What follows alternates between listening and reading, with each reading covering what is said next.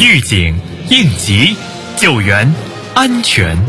应急播报。本节目由西安市应急管理局支持播出。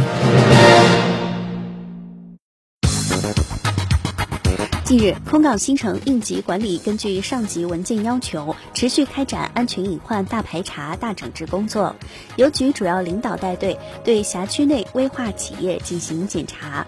这次检查主要对企业教育培训情况以及隐患排查治理等情况进行了检查，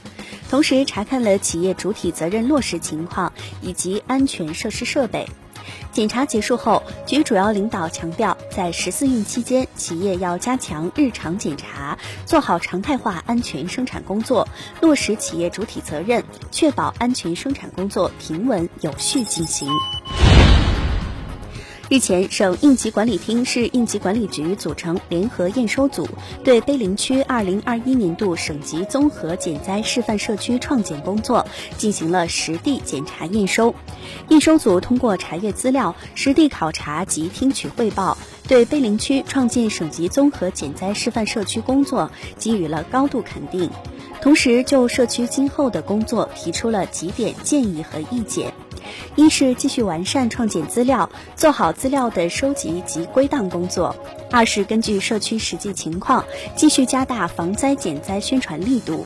三是全面提高社区居民避灾自救能力和灾害应急管理水平，切实保障群众生命财产安全。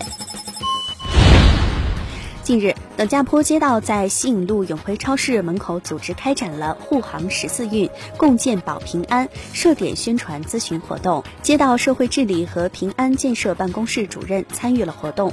活动现场共出动工作人员十三人，工作人员身着红马甲，佩戴红袖标，营造出了一道浓厚的安全保卫风景线。采取发放宣传资料、建立展板及接受咨询的形式，面向群众宣传了平。安建设、禁毒社会治理、安全生产法律法规、日常安全行为公约、应急逃生自救技能、防灾减灾、司法等相关知识内容。